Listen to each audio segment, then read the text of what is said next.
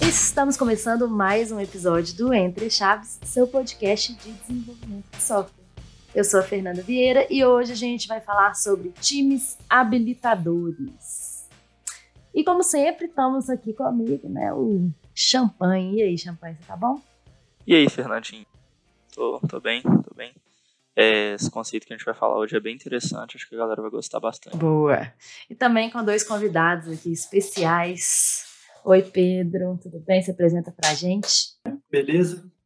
Bom, prazer estar aqui novamente. Meu nome é Pedro Alves, eu trabalho do squad do SRE e eu, esse conceito de squad habilitador era um conceito que eu não conhecia assim, ou a fundo, mas depois que, que me foi apresentado, eu falei que faz muito sentido, percebi que faz muito sentido no meu contexto atual então, é bem interessante falar sobre isso e, e poder compartilhar um pouco do que a gente passou aqui. Boa. E também estamos aqui com o Petrus. E aí, Petrus? Opa, e aí, gente? E aí, Fernandinha, Champanhe? E aí, Pedro? É, eu estou aqui na DTI há um ano, né? E trabalho no squad habilitador, exatamente aqui do, do time, né?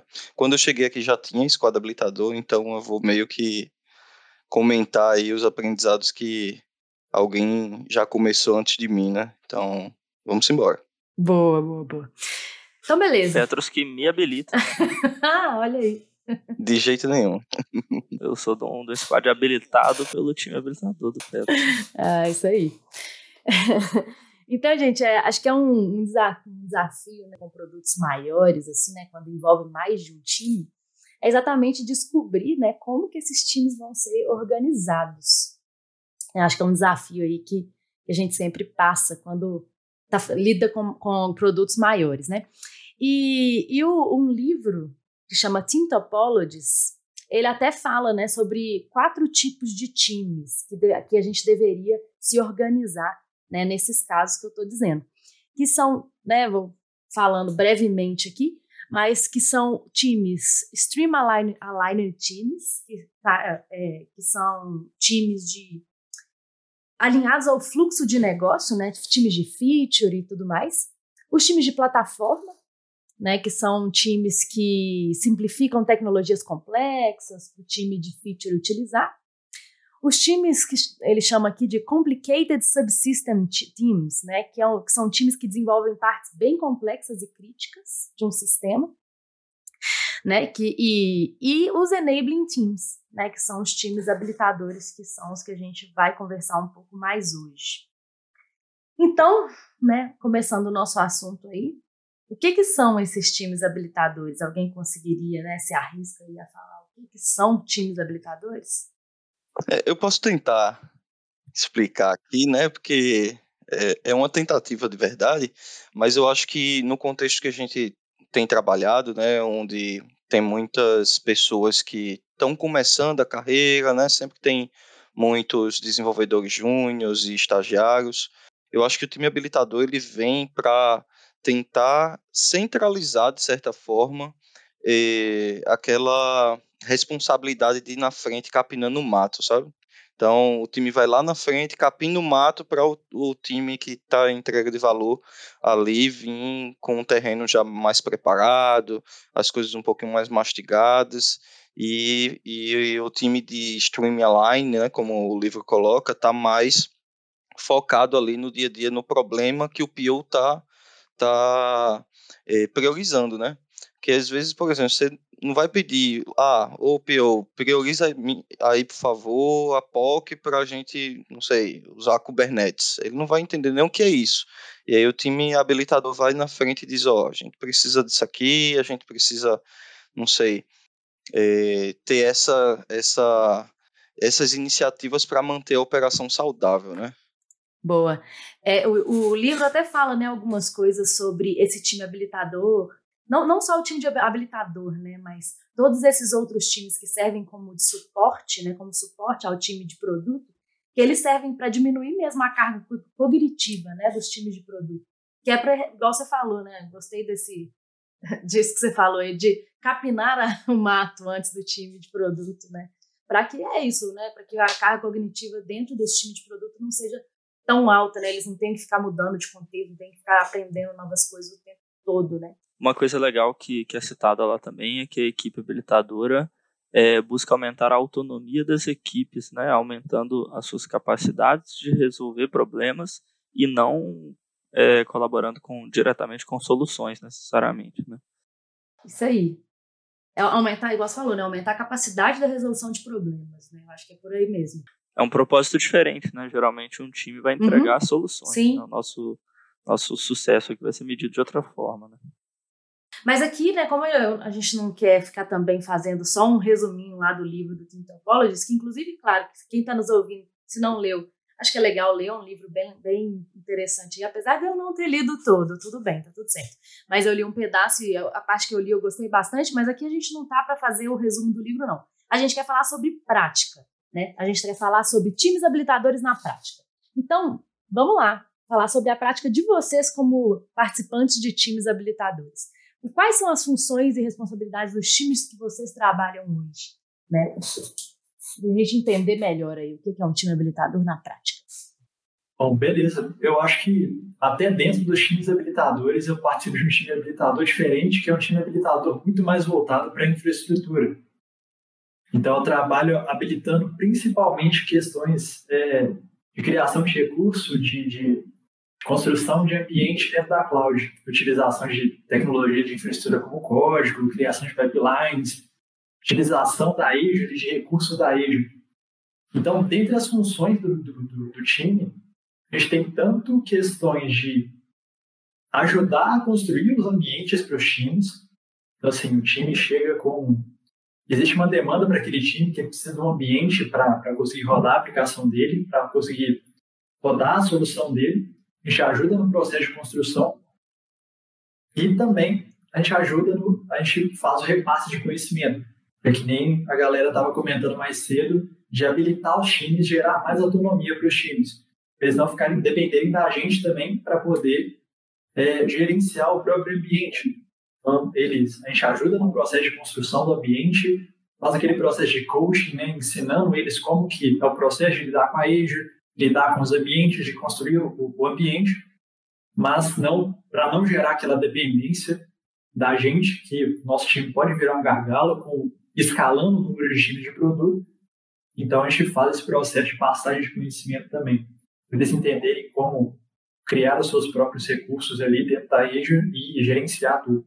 É interessante isso que o Pedro colocou. É, eu acho que o nosso, a nossa atuação vai bem nessa linha também, mas uma das coisas que, que ele colocou eu queria reforçar é a parte assim de tomar cuidado para o time não virar gargalo, né?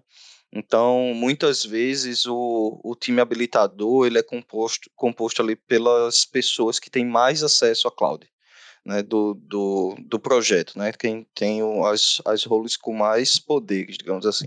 E aí muitas vezes ah, precisa criar um recurso novo, precisa fazer um deploy em produção, e aí precisa de alguém desse time. É, e aí o que é que, assim, o que é que eu, de poucas semanas para cá, gente está começando a exercitar, é tentar criar uma cultura de base de conhecimento. Então, a pessoa precisa, um, desenvolvedor mesmo, não precisa ser necessariamente o DL, ele precisa fazer um deploy de um recurso em produção, né? Então, ele vai ter um, um guia ali de como fazer esse deploy e de repente o, o time habilitador só vai chegar lá e fazer poucas ações ou nenhuma ação, dependendo de como já tiver o grau de maturidade das pipelines. Né? Então, colocar essas ferramentas de uma forma mais descritiva para que os desenvolvedores tenham efetivamente é, onde consultar, né? Onde consultar. E aí é uma das coisas que a gente tem atuado assim para tentar habilitar os times a produzirem mais é, com as limitações de maturidade técnica que a gente sempre tem no mercado. Né? Entendi. Então, pelo que, pelo que vocês estão dizendo, os times habilitadores, né, as principais funções deles né, além de capinar o mato, como o Petros disse, é, na prática mesmo, né, é também ensinar os times né, de produto para que vocês não virem gargalo. Né, para que e aí, sei lá, partir para nova coisa que vocês vão experimentar, para nova tecnologia que vocês vão descobrir, né? Como se fosse assim. É isso mesmo? É, tanto que um, um dos principais pontos da, do surgimento do time que eu trabalho hoje, que é o time do SRE, foi porque existia um gargalo do lado dos times de produto. Eles tinham uma falta tecnológica ali, eles não, eles não conseguiam é, utilizar as tecnologias que estavam sendo ofertadas pelo time de plataforma. Então, a cloud estava lá, alguns recursos estavam sendo ofertados para serem utilizados, mas o gap não estava fechando. Então, foi construído esse time habilitador para conseguir habilitar no meio tempo ali os times de produto e ir fazendo esse processo de transferência de conhecimento para gerar autonomia. E aí os times conseguiriam escalar por si só. Legal. E como que, como que acontece essa etapa aí, né, de interação entre o time habilitador e, os, e o time de produto? Assim? É, um, vocês programam em pares? Vocês ensinam? Como que é, normalmente? No meu caso, a gente construiu um processo, uma cerimônia, né, um rito, que a gente chama de DevOps Status Check, que foi inspirado no do check de operações aqui da DTI, que a gente analisa, faz uma inspeção junto com o time de produto, quais são as áreas relacionadas a DevOps, infraestrutura como código, pipelines e tudo mais, que eles se sentem menos confortáveis, menos confiantes, né? Não utilizam menos e tudo mais. E a partir disso, a gente gera uma série de apresentações dispositivas e workshops para fazer junto com o time de produto. E também existe um, um pedaço do processo em que a gente constrói um pedaço do ambiente faz um pair programming com o time, né, uma operação de shadow ali junto com o time, e depois faz uma validação. Então, em três momentos, né, a gente constrói a base para gerar algum tipo de exemplo para o time trabalhar em cima, faz um pair programming ou shadow, dependendo da maturidade do time, depois a gente faz uma validação de código para ver se está tudo certo, se estão conseguindo desenvolver e tudo mais. E aí a gente tem esse processo, esse meio que desmame, né? a gente ajuda, cria um, cria um exemplo, faz junto, depois deixa ele fazer, faço só a revisão. E a gente está sempre ali, né? Há uma mensagem de distância para poder ajudar. Então, esse é o modelo que a gente segue hoje em dia. É, aqui a gente tem um, um modelo, acho que bem parecido, que a gente também tem um rito, gente, só que a gente tem outro nome, né? A gente chama de sprints futuros, que é bem a ideia assim de olhar enquanto o time de fluxo de valor está aqui na sprint dele, né? A gente está tentando olhar três, quatro, às vezes até mais sprints à frente, no ponto de vista não funcional, mas assim, é, do ponto de vista mesmo de capinar o mato. Eu acho que foi muito boa essa analogia, porque é, no dia a dia ali o, o, o time não, às vezes não tem tempo para testar determinadas coisas e, e fazer coisas que são importantes também, né? Para arquitetura, para engenharia. E eu acho que uma das coisas que vai muito ao encontro do que o Pedro colocou, e, e pelo menos é uma das coisas que eu tento fazer aqui, é sobre criar modelos, né? Criar é, referências. A gente tá, tá num projeto aqui, eu e o Champagne, né? Como ele falou aí, ele é de um time habilitado, mas nem precisa, a menina é desenrolada aí. É, que a gente está num projeto muito novo, então praticamente todos os componentes que a gente vai fazer sem, sem contar com o legado são coisas novas. E aí, quando você tem coisas novas, né, a chance de, de haver um, um erro de desenvolvimento ali, esse erro ser replicado para sempre, é muito grande, sabe? Então, o que é que o squad habilitador normalmente tenta fazer aqui também? Olha, a gente tem aqui um módulo novo, beleza, a gente vai pegar os engenheiros mais sênios, vai fazer cheque de, de a sabatina de engenharia, né, que é um rito nosso, quem tiver fora da, da quem não trabalhar na DTI estiver ouvindo, né, então, é, vai fazer uma sabatina de engenharia, a gente vai fazer todos os processos para que aquele cara, aquele cara que for desenvolvido seja assim, o melhor possível, porque ele vai ser copiado à torta e à direita, sabe? Então a gente tem muito essa, essa questão também de pensar na longevidade da aplicação independente da funcionalidade, né? É, a gente, eu falei que, que era de um time habilitado aí, né? Mas na realidade, se a gente for pegar no conceito, talvez o meu time específico seria mais aquele caso dos subsistemas complexos lá, né? é, que no desenho não está muito ali conversando com o, com o, o habilitador, mas que na prática, para a gente aqui, acaba que influencia muito positivamente também né, as ações do time habilitador nas é, atividades de todos os times, acredito aqui. E é legal como que é, o processo não é só de engenharia, né? A gente acaba mexendo bastante ali na operação também, né? E nos processos né, de, de trabalho, nosso, nos nossos fluxos de trabalho. Às vezes é um, uma mudança, sabe, no, no, fluxo de trabalho que vai é, fazer com que a gente melhore um, um, padrão ali, uma qualidade de código, né, e, e faça, igual o Petro estava comentando, uma fundação melhor aí, né, um código de mais qualidade. Ouvindo vocês falar sobre, sobre esses times habilitadores, né, o quanto que vocês conseguem, igual o Petros falou, é, adiantar algumas coisas, pensar como as sprints de antecedência, né, capinar o mato e tudo mais, é, parece que é fácil e claro né, de defender o valor de um time desse perante ao cliente ou perante né, a quem vai pagar esse, esse time no final das contas. Só que eu acho que isso não é um negócio fácil na realidade, né? Porque assim, o cliente, talvez o que ele pense é: por que eu vou manter essas pessoas aqui fazendo esse tipo de tarefa quando eu poderia estar tá lá colocando ela no front e desenvolvendo features para o meu produto? Então, eu queria ouvir de vocês, assim, se você, quais dificuldades que vocês veem, assim, como defender a existência de um time desse, né? Quais são as reais vantagens e como, de fato, é isso, defender a existência desse time perante uma pressão que é, gente, vamos colocar essa galera aqui num time de produto e gerar valor na ponta mais rápido. Eu acho que é, respondendo primeiramente, né, não é fácil. é. Né? Não, não é fácil, parece, mas não é. É mas eu acho que existe um, uma maturidade que o mercado e os próprios clientes têm adquirido, porque se você fizer um, uma enquete, né? A cada 10 pessoas, 10 pessoas que trabalham com TI vão ter um legado para chamar de seu, né? E esse legado normalmente foi construído exatamente eh, nessas práticas de uh, entrega, entrega, entrega, sabe? Assim, produção, produção, produção, produção, sem parar para pensar, né?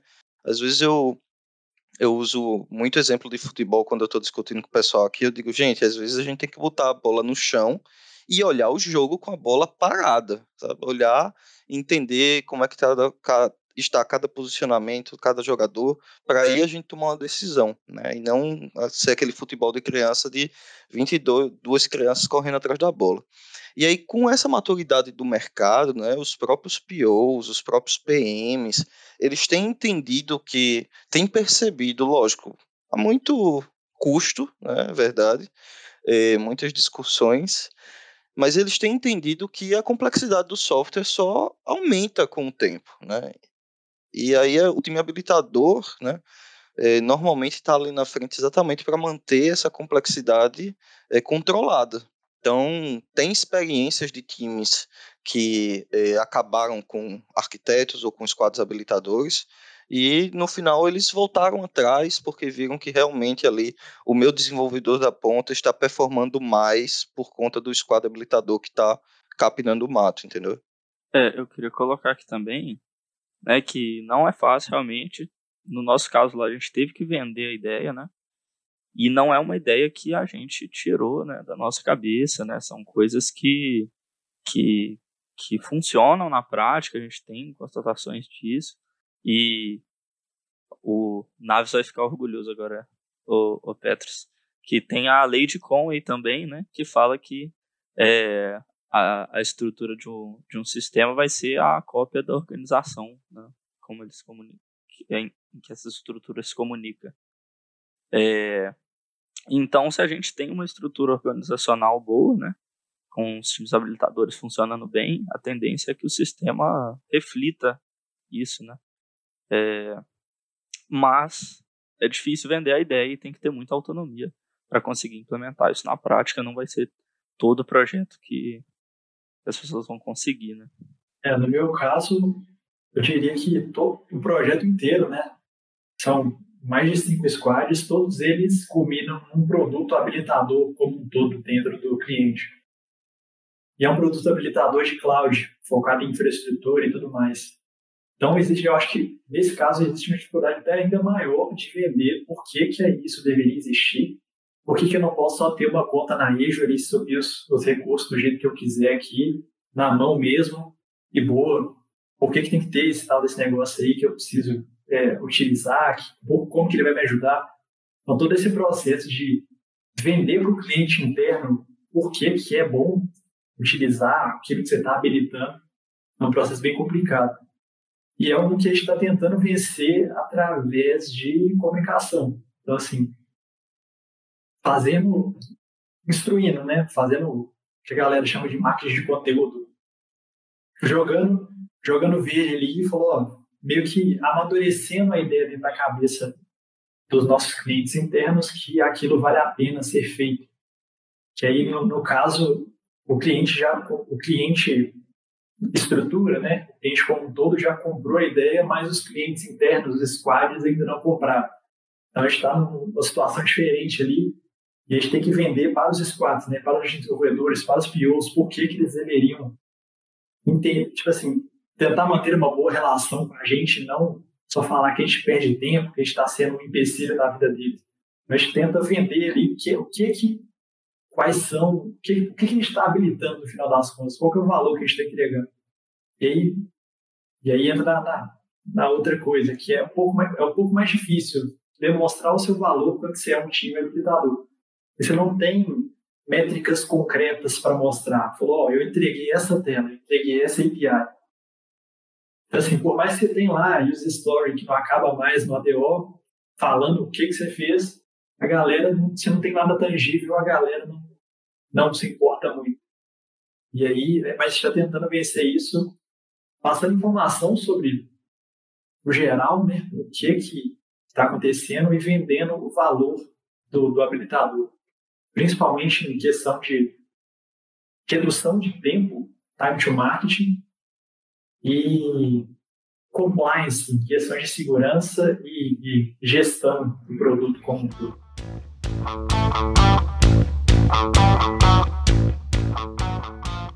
É, não sei a experiência do Pedro, mas essa parte assim de vender, né? Acho que vai muito em encontro também quando você escuta das pessoas não técnicas, né? Pessoas de produto, de, de operação. Ah, mas é só colocar um botão na tela. E é só colocar um botão na tela que você tem que fazer as pipelines, tem que desenhar as APIs, que você tem que pensar como é que vai ser o nível de acoplamento, se esse dado já tem onde repousar ou não, se vai ser relacional ou não relacional. E aí, eu acho que o trabalho do habilitador acaba muito também sendo demonstrar para as pessoas que não é só botar um botão na tela, sabe? É só botar um botão na tela porque a pessoa que está fazendo isso foi habilitada porque a gente foi lá e fez todo esse trabalho de desse esse processo que não não tem entre aspas tanto valor para o usuário, porque para ele é um botão, mas tem todo um caminho ali que o dado vai é, transitar para que esse botão funcione corretamente e faça o que ele tem que fazer, né? Então tem essa parte aí também de ser um habilitador, de escutar às vezes essas, é, essas dificuldades, né, digamos assim. É, né? Porque assim, para o cliente final, de fato, o trabalho ele fica meio transparente, né? Ele não, ele não, ele não é visível, né? Assim, você simplesmente entregam coisas que ele não consegue, igual o Pedro bem mencionou, ele não consegue ir lá e chamar uma API, ele não consegue ir lá e ver uma telinha e mexer na tela e ver que está funcionando, né? E eu, eu, acho que essa questão que o Pedro trouxe é muito importante, até inclusive para o próprio time, né? Porque assim, tudo bem, o cliente não vê o resultado final, mas assim, vocês como participantes dos times habilitadores, às vezes estão cientes, não, estamos entregando, estamos melhorando a velocidade, por exemplo, de um time de produto, igual o Petros mencionou. Mas e aí, né, como como motivar também as pessoas do time habilitador a, a que elas vejam valor no próprio trabalho, sabe? Porque, mesma coisa, é muito fácil a gente, nossa, é, o nosso time fez um produto que economizou X milhões de reais. Nosso time fez um produto que aumentou as vendas de não sei o quê. Agora, o nosso time fez um, um, uma coisa aqui que fez com que o outro time aumentasse a velocidade. Isso, sei lá, sabe? Isso pode trazer problemas de motivação para o próprio time. Vocês lidam com isso também? Ou, Tem que ser altruísta, né? É, tipo assim, entendeu? Vocês lidam com esse, com esse problema de motivação também? Sim, com certeza. Esse era um tópico recorrente no nosso cheque de operações, daquele item lá de valor entregue, né, percepção de valor entregue. E era um negócio que a gente sempre esbarrava. Será que a gente está entregando valor? Será que a gente não está entregando valor? Só que no nosso caso, a gente tem, além de habilitador, a gente ajuda um pouco na parte operacional também. Então, construção de ambiente para habilitar o time, a gente também faz parte. Então, assim, querendo ou não, a gente tem um artefato ali, né? a gente tem um ambiente construído, a gente tem alguns recursos levantados. Então, nesse ponto, a gente conseguiu ficar em paz conosco mesmo, conosco, falar, ah, pelo menos a gente entrega isso aqui, a gente está habilitando. E aí vai mudando um pouco a mentalidade também, né, da definição do que é um produto no final das contas. Um produto é alguma coisa que entrega valor para o cliente. Então, se a gente está entregando alguma coisa que gera valor de alguma forma, então tudo certo. Mas isso também gera um problema grande de, no meu caso, pelo menos, de backlog. Que, como a gente tem que desbravar, tem que ser o cara que vai procurar, né, caçar, cortar o mato, então a gente tem a floresta toda para andar. A gente não tem nenhuma trilha para seguir. Então, tomar a decisão de para qual lado que você vai seguir e começar a desbravar fica vira um desafio grande para poder definir para onde que você vai olhar e tudo mais. Mas é um problema que, que a gente encontrou e acho que a gente aprendeu a lidar, né, com a gente está habilitando outros times, a gente está permitindo que outros times trabalhem melhor nesse sentido. Acho que tem um perfil das pessoas que estão no esquadro habilitador, sabe? Então, normalmente, pessoas que têm um certo prazer pelo ensino, eu acho que se dão melhor no, nesse trabalho de habilitador, porque eu, eu sempre falo assim, a, a gente te, fez um processo de, de revisão de código aqui um pouco mais acurado, e a gente começou a ver pessoas repetindo coisas que elas viram nesse processo de, de revisão de código, né? E, de certa forma, isso está habilitando elas a, a serem melhores revisores. Então, eu acho que a motivação de, de trabalhar como habilitador vem muito de você, ok, você vai ver produto entregue, mas além disso, você vai ver pessoas sendo desenvolvidas. Assim, isso eu acho que, no meu caso especificamente, faz os meus olhos brilharem, sabe? Quando eu vejo assim, nossa, fulano de tal chegou aqui, estagiário, e tá conseguindo levantar uma API do zero, fazer POC, entendendo Solid, entendendo outras questões de boas práticas, e isso realmente é, é o, o motivador, né? É gratificante. Então acho que tem muito perfil também da pessoa, né? É, eu já vi acontecendo pessoas que não tiveram tanto tato né, com esse papel é, no sentido mesmo de ver valor, e acabaram indo para um squad de, de entrega, né, de fluxo de valor, e performaram muito, porque o perfil delas é ali botar código em produção para o usuário usar, entende? Então, acho que tem muito essa questão também de você entender onde é que, qual o seu, a sua posição no jogo, né? É, e além do sentimento também, acho, acho legal o, o que o Pedro comentou lá no início, que tem como você medir ali a fragilidade técnica dos times também, né? Ou buscar medir isso de alguma forma, pelo menos. Então, se você está notando que ao longo do tempo essa fragilidade está diminuindo, né? Seus times estão ficando com uma autonomia maior, eu acho que é uma forma até prática de medir o valor entregue pelo squad habilitador. É, até nesse ponto que o Lucas puxou, né, que o Champagne puxou, é, eu acho que é muito importante mesmo a gente ter formas práticas, né? Por mais que eu entendo que Petro disse, né? De que tem um efeito de ensino muito legal, né? E tudo mais. É, mas eu acho que às vezes a gente precisa mesmo, né? Até para isso, se alguém questionar por que esse time existe, beleza, olha aqui o valor que ele está gerando tá, tá traduzido ness, nesses indicadores práticos. Né? Acho que quando, como o Champagne falou, né, sobre fragilidades, pode ser um indicador, velocidade, que foi outro que a gente já falou aqui, né, ver os, a, a, velocidade dos times de produto melhorarem, né, isso também pode ser um indicador. Vocês veem algum outro indicador prático assim para medir assim, beleza, esse time aqui é um time de sucesso, é um time habilitador de sucesso. Acho que talvez menos menos impedimentos, menos histórias bloqueadas. Às vezes as histórias ficam com pendências técnicas mesmo para resolver, né? Eu acho que maturidade do maturidade do time como um todo, né? Porque tanto que está tendo até uma questão do cheque novo aqui na DTI, que utiliza aquele, aquele esquema de maturidade de DevOps, né? Quantidade de vezes que ele entrega, velocidade de entrega, do é, lead time do commit até produção e tudo mais. A maturidade do time relacionada a todas as áreas ali do DevOps como um todo, né? Desde a codificação até o processo de integração ali, de construção do pacote, entrega, operação, monitoramento, ajustes. Um time habilitador, querendo ou não, ele está envolvido em múltiplos passos desse processo, desse fluxo. Então, ver a maturidade, maturidade operacional daquele time aumentando, querendo ou não, é também um reflexo da, da atuação do time habilitador ali. Nem que seja como exemplo, né, como criador de boas práticas ou, ou algo, algo desse sentido. É, para quem, né, só, só explicando aqui, para quem não entendeu o que o Pedro falou, o negócio das métricas do, do novo cheque, é que aqui na DTI a gente implementou um novo cheque de engenharia que utiliza umas, os quatro indicadores do DORA, que são esses que ele bem mencionou, né, de, de frequência de publicação, lead time, é, tempo de restauração e percentual de falhas. E esses, essas métricas, elas são métricas do mercado exatamente para avaliar a maturidade de um time em relação ao DevOps, né? E, e são métricas extremamente importantes mesmo, né? Que a gente tem visto aqui e que para exatamente isso, para entender o quanto o time está maduro. E eu concordo com você, Pedro. Melhorar essas métricas, né? Ter times habilitadores pode causar uma melhora nessas métricas, né? Então, legal. Isso aí.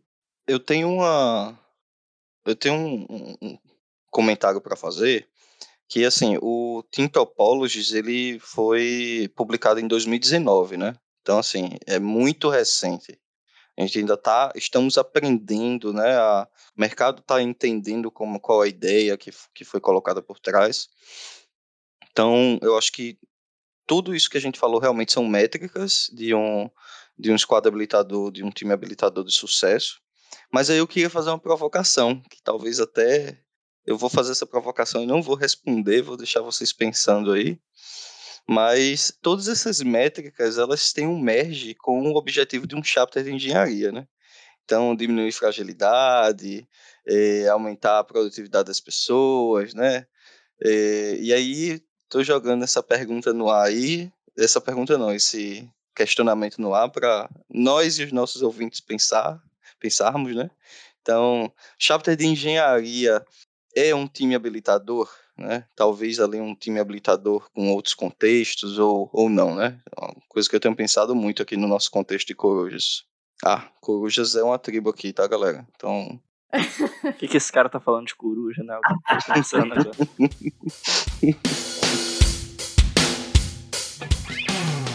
É, eu acho que é uma boa provocação, Petros. Assim, também nunca tinha pensado sobre isso, tá? preciso, preciso pensar. Mas eu acho que, que numa, numa estrutura né, de, de existência de chapters, né? Acho que a, gente aqui já na entrechave já falou, eu acho, em algum momento sobre chapters. Mas basicamente, né, são pessoas ali que se reúnem é, de forma elas têm mais ou menos né, um, um mesmo interesse, né, um, um, mesmo papel, elas exercem mais ou menos o mesmo papel né, dentro de uma estrutura e elas estão ali para resolver problemas né? Ou para discutir temas, no nosso caso aqui da DTI, para formar pessoas e para olhar para a saúde da nossa engenharia. Talvez, né, pensando que um chapter é bem mão na, pra, mão na massa, né, deveria ser bem mão na massa, talvez faça bem sentido mesmo de se, de se aproximar de um time habilitador, de acordo com a definição que a gente trouxe nesse episódio. É, eu acho que a, a interface é muito grande entre os dois mesmo. É, acho que um ajuda o outro a alcançar os objetivos, né? mas assim, quando o Petrus perguntou, talvez o que eu pensei que pudesse diferenciar é ali a, a dedicação mesmo que, que você vai ter né, para os dois. Por exemplo, pensando no chapter, eu sou um participante de um time de entrega e que tô lá colaborando, né, com os meus amigos desenvolvedores ali para que a gente construa uma engenharia melhor.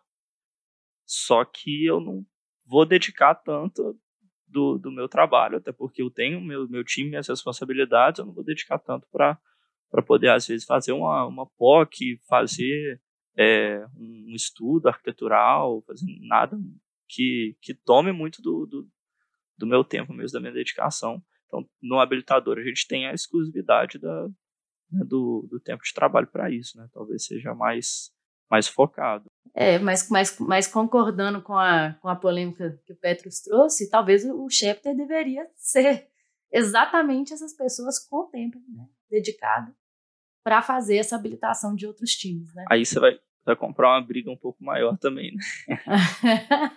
claro, claro. É de novo, volta, volta no, volta no, no, no, quesito de mostrar a geração de valor, né? De como gerar valor e como vender um time como esse. Ainda bem que eu levantei a polêmica e me saí, deixei vocês discutindo. E falou que ele não iria responder, exatamente. Ele levantou e falou, já falou, eu não vou responder. Mas o Pedro vai salvar a gente agora, né, Pedro? Ah, não, que isso. Só meramente a minha opinião, mas o, o acho que o chat a questão do Shatter seria um time habilitador centralizado. Então, ele, ele centraliza ali. Eu, eu acho que para ser um time centralizado, um, um squad habilitador, ele precisaria de, de pessoas alocadas. Né? Então, senão, sem, sem a alocação, é que eu, eu fico muito pensando na interface entre um time squad habilitador, um Shatter habilitador, habilitador, por assim dizer, com alguma coisa relacionada à arquitetura corporativa. Então, de pensar em habilitar os times de alguma forma, é, nesse caso, talvez em questões arquiteturais, questões de DevOps, questão de engenharia como um todo, ele precisaria de pessoas alocadas, mas também precisaria de pessoas específicas. Porque por mais que tenha questão de habilitação a nível organizacional, existe a questão de habilitação contextual também. Porque senão fica uma solução muito genérica que você não consegue aplicar para todo o contexto. E ao invés de habilitar, você vai estar atrapalhando a vida de outra pessoa.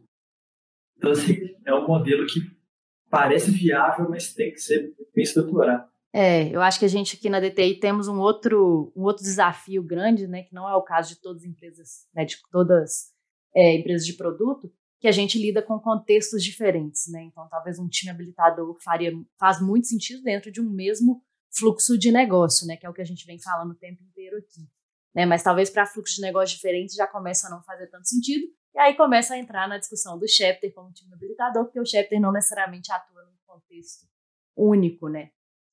No nosso caso aqui na DTI. Mas eu acho que é uma discussão muito boa e, né, acho que é igual o Petrus bem mencionou, o Team Topologies e esses, e esses conceitos né, são novos, as, as empresas estão começando a, a, colocar em prática, algumas já com, com sucesso né, com isso. Mas é isso aí. Vamos discutir mais, né?